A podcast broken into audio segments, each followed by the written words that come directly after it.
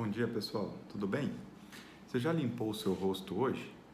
Então, isso é uma dica que a gente sempre tem para dar, principalmente relacionado às questões diárias, né? Então, dentro das questões de dicas diárias, o importante é você sempre manter sua pele limpa, com os poros obstruídos, é, retirar o excesso de oleosidade.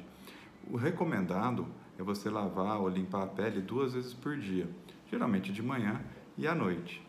O uso de tônicos adstringentes são bons para remoção de excesso de oleosidade, de traços de oleosidade, excesso de maquiagem, mas sempre depois lavar com sabonete líquido adequado, ok? Para aquelas peles mais oleosas e mistas, o interessante é você usar sabonetes com ah, componentes mais adstringentes para limpar os poros, remover as impurezas, os excessos de oleosidade, ok? E para quem tem a pele mais seca, usar os sabonetes mais glicerinados, de pH neutro, tá bom? Então, reforçando, lavar o rosto duas vezes por dia faz bem.